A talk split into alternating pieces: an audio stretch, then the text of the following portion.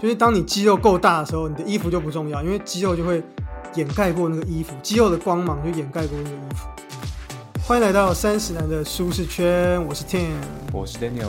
Hi，Hello，Hello，Hello。不要偷人家梗啊！不要偷人家开场、啊。今天我们要讲一本比较不是这么硬的书，前面几本真的太硬了，都要特别做笔记，还是说要怎么讲？要很有系统化地读那几本书啊？所以这一集就来讲比较轻松的。像上一集那个哇，变动中的这个世界秩序，有没有听得大家整个哇怕怕的，多了很多担心的事，睡不着觉，对不对？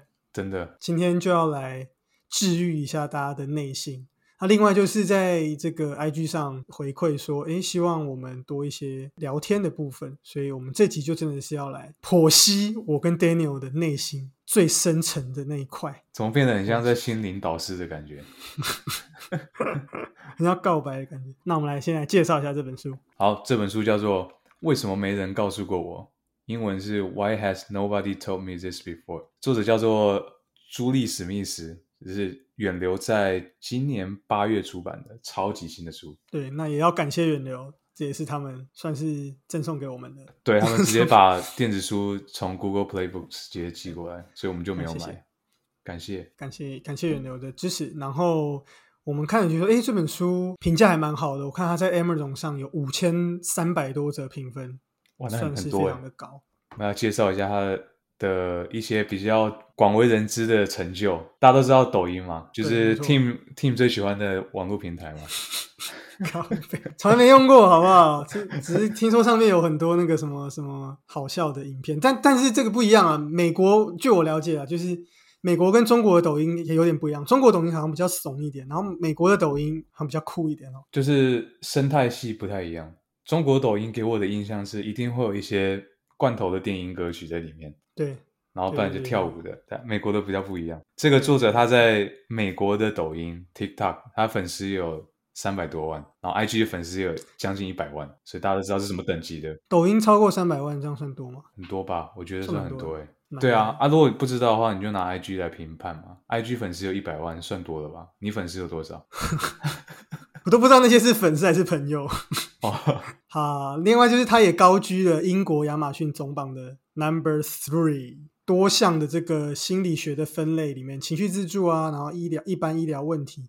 还有实用及启发类自助都是榜首。对，那我觉得可能也比较偏向写给怎么讲 Z 世代嘛的一个的一个心理书吧。呃，现在用抖音平台的应该都是十到二十五岁，反正两千年以后出生的 Millennials 啊，千禧时代的这个小朋友们。那作者他曾经在英国国民健保署担任临床心理师，然后他自己也有开他的智商所，对，心理智商智商所。啊，他也是斜杠啊，他是布洛克，然后 IG 网红，然后他的 YouTube 也有很多丰富的影片，大家可以去网络上找，粉丝也很多。今天这个节目呢，我们就会来透过我跟 Daniel 平常会担心的一些问题，然后来带到书里面的一些可能可以的解决的方式，或是我们可以去怎么去看待这些问题的方式。嗯，那首先第一个就是 Tim 本人呢，我其实非常的在意身边的人的看法。我不知道 Daniel 是不是也有这样的一个问题？我觉得每个人都会吧，可能少数有一些人他根本就不鸟别人的看法，但我跟你是同一个呃类型的人，而且我们都是那个。ENFJ 嘛，我们那个 那个做那个 MBTI，就是那个主人翁性格，对，我们都蛮在意身边的人看的人的看法。那我也相信，应该也有很多的听众都很在意身边的人的看法。那针对这个，怎么很在意别人的看法？不论是呃身边的家人啊，还是朋友们，还是亲密的这个伴侣，我们在意别人的看法的时候该怎么办呢？那或是身边的人可能会跟你讲说啊，你就不要在意别人嘛，对不对？就是可能会跟你讲说啊，你就不要。不要太管别人怎么想啊，什么什么的。嗯。不过呢，这本书其实就跟大家讲说，其实我们不应该这样做，因为其实当我们告诉自己说不要在意别人的想法的时候，也许你暂时会变好，就说哦，对，那我就不要在意别人的想法。但这个效果其实并没有办法持久，它只是一个暂时能够说服你自己而已。嗯，治标不治本呢。我就拿我自己的例子好了，这个比较贴切，因为这个很很常跟 team 发生。就是我们常会约什么时候要讨论嘛？我通常都会约个，比方说像我的早上六点，那我就是会准时起来。我可能五点半我要起来，然然后我要准备一下，然后六点开始讨论。但有时候可能，嗯，我或是 team 会有一些突发状况，说，哎，可不可以晚十五分钟？那我就会觉得，我当下会觉得啊，不是约几点就几点嘛。可是我我这样子讲的时候，我会觉得对方会不会觉得我很苛求？几点就是几点，为什么不能有个十分钟弹性？我会常常这样在意。你怕别怕怕被当成击败人？对，就是我在时间观观念这件事情上，会不会被人家觉得是很强迫症，或是很靠腰之类的？会击败啊。没有 开玩笑，大概懂你意思，就是自己又想要准时，可是又会觉得说啊，不知道别人会不会觉得我这样子很机车，就是干嘛要就是这么规定这么多这样子。对，因为可能每个人对于准时的定义不一样，有人可能觉得正负五分钟可以，有人觉得正负十分。我就是觉得正，我就是觉得正负五分钟。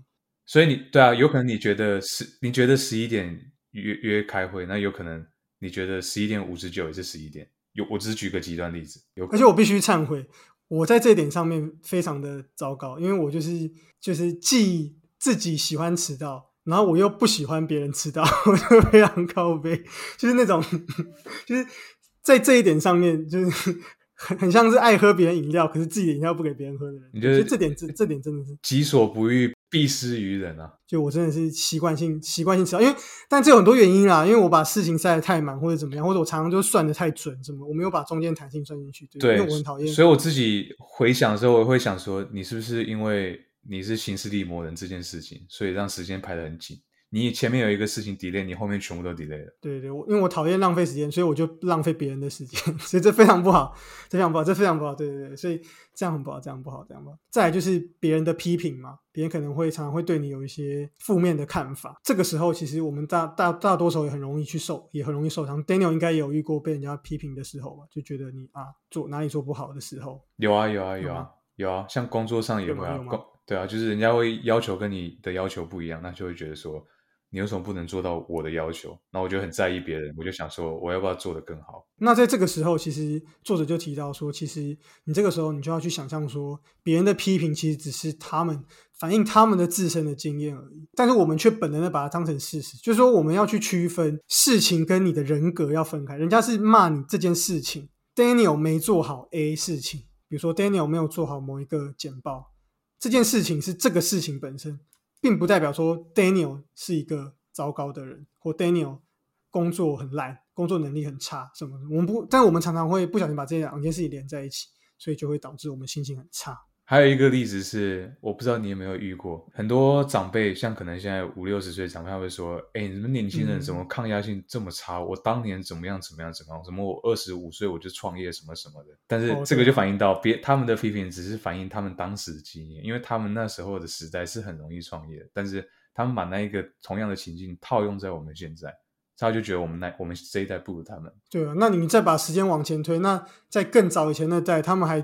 帮日本去打打仗，小时候去打仗，那那这要怎么怎么说？这压力更大什么的，就就这东西就是没办法，你一直往往前推，每个时代就每个时代困难的地方，真没有办法这样去。我想到的理由是，他们可能吹嘘的当下有一种快感，有些人会这样觉得。我看过很多人是这样，有可能会，我我我自己不会了，我其实蛮不太批评别人，但是我觉得会想要批评别人的人，应该是有这种快感。然后作者还有提到一个关于太在意别人看法的一个能够去转换自己思考的方式，那就是叫做聚光灯效应 （spotlight effect）。那这个东西就是说呢，其实每一个人呢都是把注意力放在自己身上的，因此呢，我们就会觉得别人很注意我们，但事实上，其实大家都只关注他自己。当我们在在意别人看法的时候，其实某种程度上反映的是一种。自恋，你太在乎你自己了嘛，所以你才会觉得说，全世界好像都很在乎。说，比如说我今天做了一件事情啊，好糗哦！我今天做了不不小心走路的时候，不小心下楼梯的时候被绊到一下，觉得说啊，好糗哦！应该大家都看到，一定会心里笑我。所以根本就没有人鸟你，因 为根本没有人在乎你，Who cares？所以我觉得这个也是一个很好的转换焦点的方式，而且这个也是我现在看完这本书之后实际拿来使用的一个想法。是啊，是啊，是啊，像你刚刚套用的是在你出糗的情况嘛？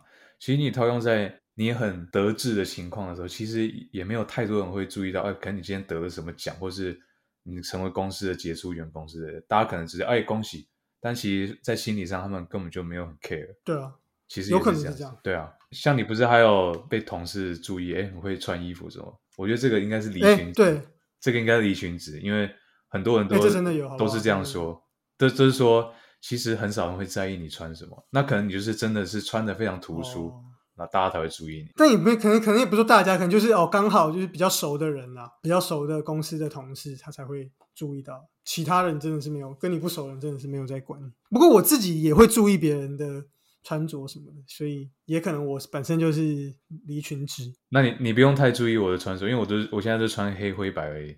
我现在在 follow 老于的穿衣哲学。我我觉得你 follow 的是就是肌肉穿衣哲学，就是当你肌肉够大的时候，你的衣服就不重要，因为肌肉就会掩盖过那个衣服，肌肉的光芒就掩盖过那个衣服。哦，你说 你说我们高中那个有一个头发很 Q 的那位吗？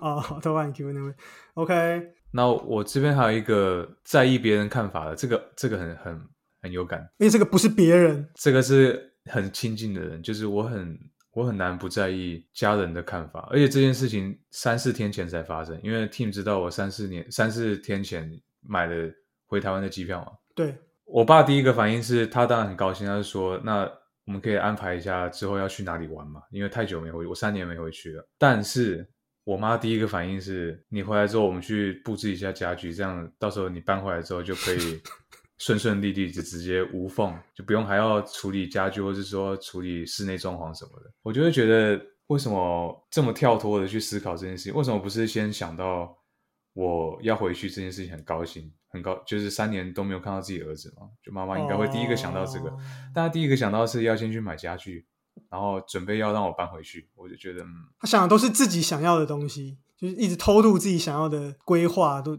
感觉强加在里面，并没有好像特特别把你回来这件事当成一个很开心的事，好像变成一个诶，趁这个机会我可以来达成什么目的的感觉。对，那这个延伸到下一个问题，就是我有时候会想，我一直不搬回去是错的吗？这是一个比较深的问题，就是搬不搬回去就是孝顺吗？还有搬回去就一定要跟爸妈住吗？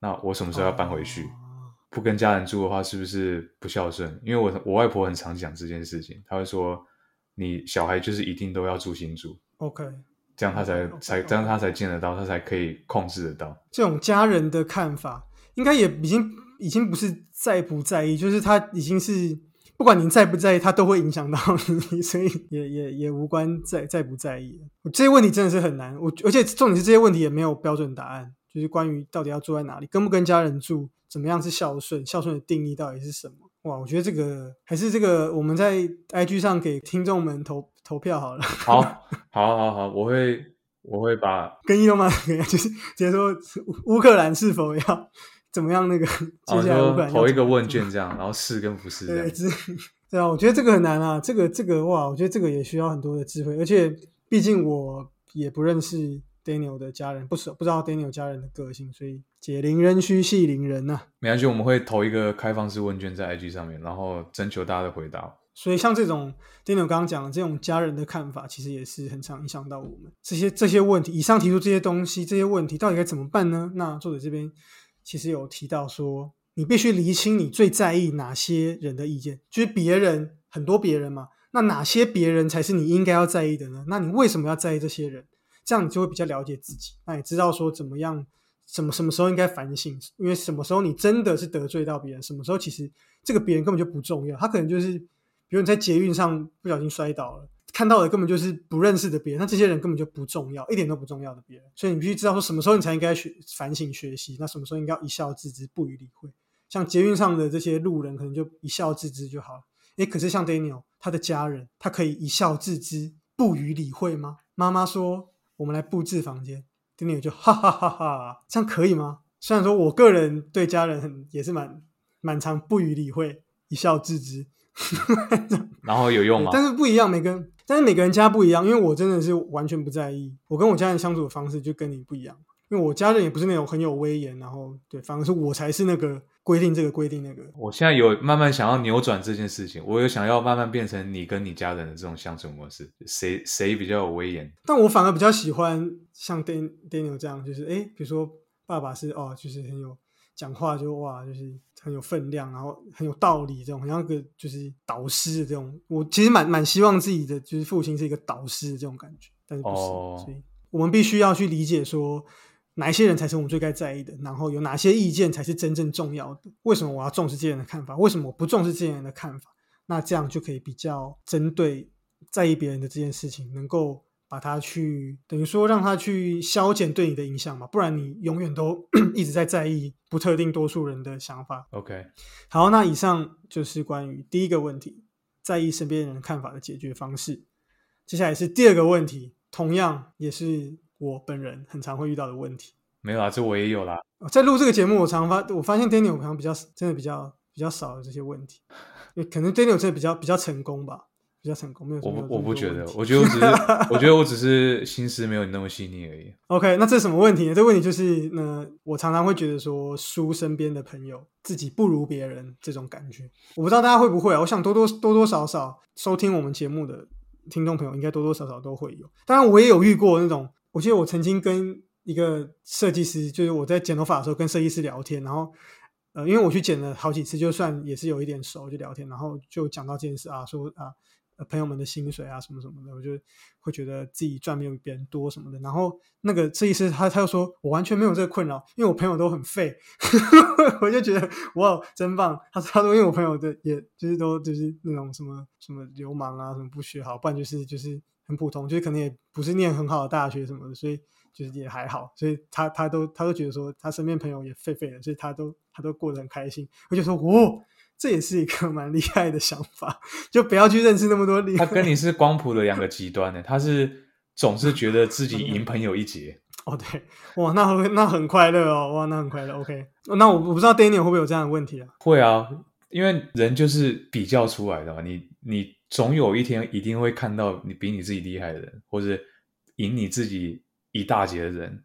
像比方说同龄，但是已经在创业，现在是老板，或者说同龄，但是现在在开跑车之类的，就是或者说他见识程度比你广很多，他知道很多你从来没有想过你会遇到的事情。你看到的时候，你就会觉得，那我我们同样都是三十岁，人家三十年经历什么，我在经历什么？我现在都不知道怎么回答。我现在边录我就边在想，对，怎么会这样？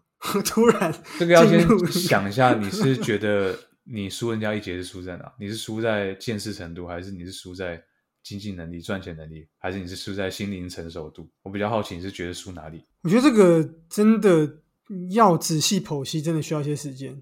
脑中的想法应该是会比较偏向，就是说，比如说他爬到职场的某一个位置，这样。那所以我就觉得说啊，就是自己好像落后了人家很多的时间，或是落后了。就但其实我心里是觉得说，如果再给我更多时间，我也许也可以做到这样。只是我就会觉得说啊，我自己可能不够快，或是就是绕了一些路的这种感觉啦。我觉得应该会是比较偏向这样。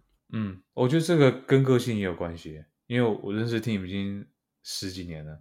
你从嗯高中的时候就是很在意输谁一节，但但这这就是个性问题，因为你不会去看说谁输你一节，你根本不 care 嘛，你只会去在意说，哎，我现在假设我现在是前班上前五名，你就会在意说，哇，我还喷我还输这四个同学一节，就你一直会去往上比嘛，然后你还永远都会觉得自己不足，因为永远都会有比你好的人。那针对这样子的状况，其实作者在书里就有提到说，首先第一个是我们关于成功，我们对于成功有一个，我觉得这以前的节目好像有讲过，就是我们对于成功有一个很世俗的定义，就是比如说有钱，嗯，然后要赢过别人，出人头地，然后大家都认可你，觉得说你好厉害，拍拍手。我们要怎么样的去了解自己有没有达到这个？比如说我赚了这些钱，那我是不是有钱呢？或是我是我算不算出人头地？我算不算大家都认可我的能力呢？那你只有透过比较嘛，你才知道。如果全世界只有你，你在一个荒岛上只有你一个人，这个星球只有你一个人，那你你你当然你就不知道自己到底是怎么样的地位了嘛。就透过比较，所以大家就一直去比较，那这就是痛苦的来源。比较真的是痛苦的来源，而且尤其是人，我之前看过其他的书有讲到说，人特别会跟身边的人比较，所以。我们常说就是宁为鸡首不为牛后，就是因为牛后你会很痛苦，人就这东西比较出来的。你不会去跟郭台铭比说你赚的钱，可是你会跟你身边的朋友比，说啊，对他赚两百万，我只赚多少钱啊？我少，比人家少。可是你不会说郭台铭啊，人家一年赚什么几百亿，你不会跟他比，差太多了。这反而还好。对，所以所以这是一个重点，就是 我们会一直跟别人比较，跟身边的人比较就很痛苦。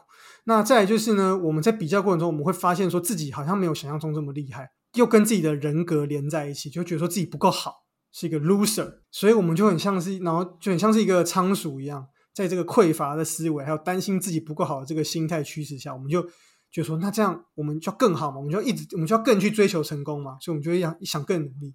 可是更努力之后，你又会一直在跟别人比，因为永远都有比你更好的人，就一直比，一直觉得啊不够，然后就一直又再更努力，然后再比，就很像真的是仓鼠在踩那个，然后永远都看不到一个终点，因为永远这比较是没有没有个头的。我记得前几天才听到古癌节目在讲，就说就他就会参加一些，因为他现在也算是一个地方贤达了，是他现在是啊，因为参加一些参加一些地方贤达剧，然后他就说那些人其实。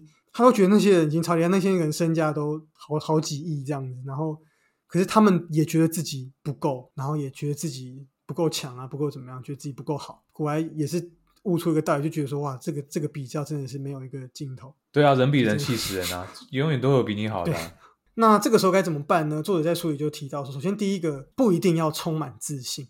其实这个解决方式还蛮也蛮阿 Q 的，或者说蛮很自我安慰的方式。他就讲到说，其实你不一定要充满自信，很多时候我们就觉得说，好，那我们要有自信嘛，因为我们我们我们要对自己有自信，我们其实没有输。很多人会误以为说，这个自信就是比如说我就没有所畏惧，我就不会担心自己输给别人。但其实不是这样的，其实这个真正的自信是我们必须去面对这些恐惧，然后我们必须去。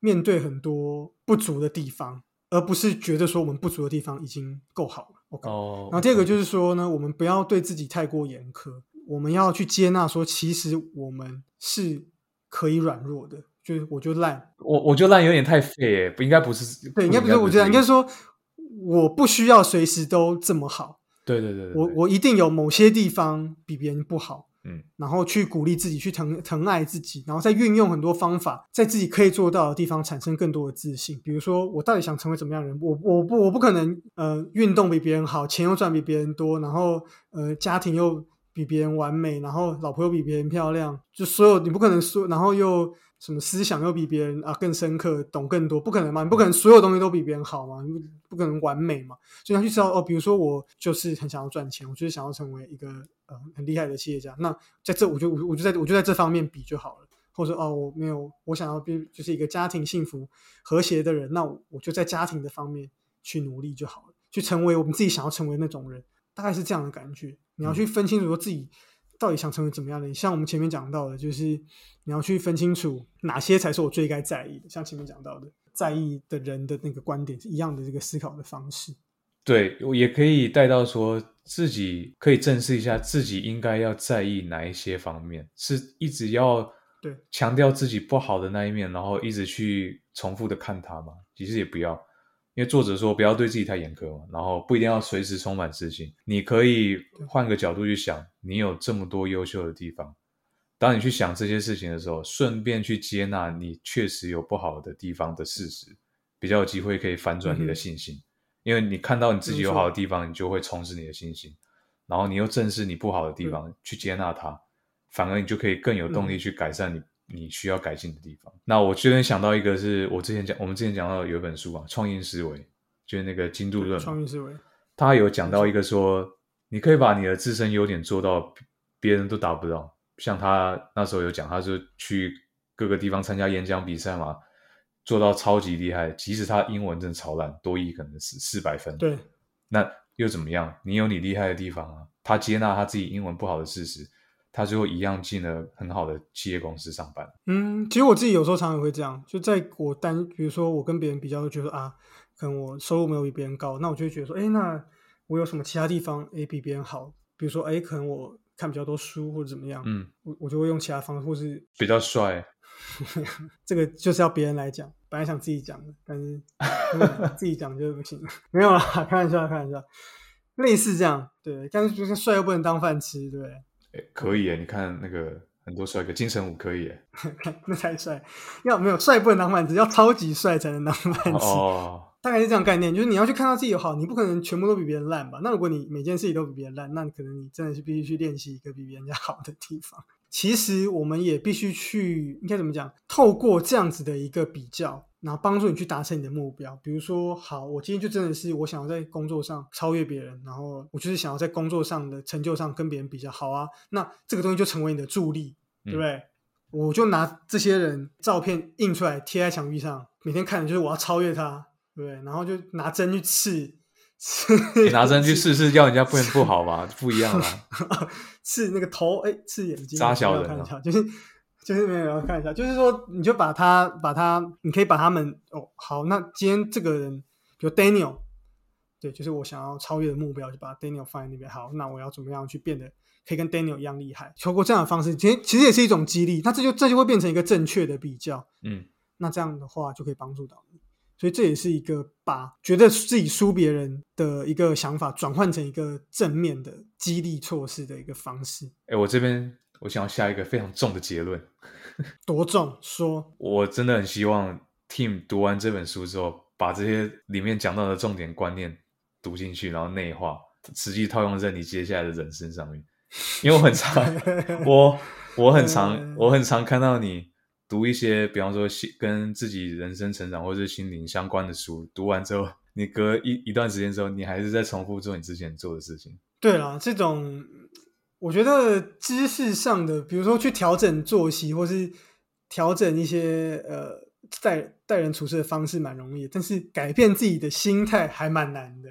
我同意，因为你你这个心态已经。跟着你生活三十年了，你要改善真的很难。对啊，真是蛮蛮江山易改，本性难移。但这个是我的肺腑之言，因为我从我们从高中就认识了你，高中就是有这些比较的个性。好，没错，我就是一个爱比较的人。从今天开始，开始努力改变。我我觉得比较是好事，如果你的你的比较是良性的，你如果是恶性比较，就很痛苦。我觉得我其实是良性的，说老实话，这没有这个要看你你。你的你比较的当下，你是觉得哇，我好羡慕他，然后我希望我透过某一些步骤，然后可以慢慢变得跟这个人一样，还是你会比较完的当下说啊，他就家里有钱了，或者啊，他就金汤匙出身啊，哦，他就天才啊，我真的不会这样哦，那就我真的不会酸葡萄，我真的是呃，真是良性的比较，然后。我也有蛮努力在实践，说把它转换成给自己的激励的方式。因为其实我之前读那个穷查理的时候，其实也有讲到查理蒙哥就说，嫉妒真的是最无聊的事情，因为嫉妒别人，对，因为嫉妒别人对你真的一点好处都没有。你嫉妒别人钱比你多，你的钱又不会变多，就真的是毫无任何意义。我后来也是觉得参透这点。而且之前不是有说吗？说你你你的你的薪水就是你周边朋友。们的加起来的平均嘛，对，所以你们钱变多，也代表我以后钱会变多。哎，厉害，对啊，这样很好，因为我以前也很常会恶性的比较，就会觉得说人家比你好，是因为他有一些我没有的优势，就本来就是这样，然后我就觉得啊，那我就是我就是这样，这是不好的。但我我现在比较多的是良性的比较，看到可能哎，主管今天是在公司上很优秀的人才，然后我会想说。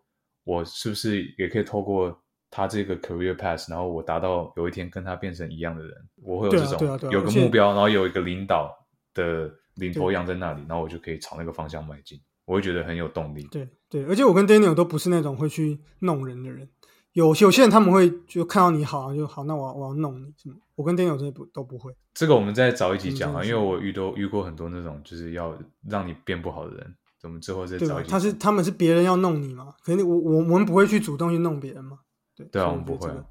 还有一个我想讲，这个我现在也在练习。你想要建立自信，这个作者应该多少有听到。他说，你想要建立自信的话，就要克服恐惧。怎么样克服恐惧？嘞？去做你没有把握的事情，然后每天去做。OK，这个你在人身上，或是你在工作上也可以用到。比方说，你们的开会可能 Google Meet 上面有开会，然后录开完之后有。有录影，有存档，那你就是隔天回去看，听你讲了什么，然后看有哪些需要改进的地方。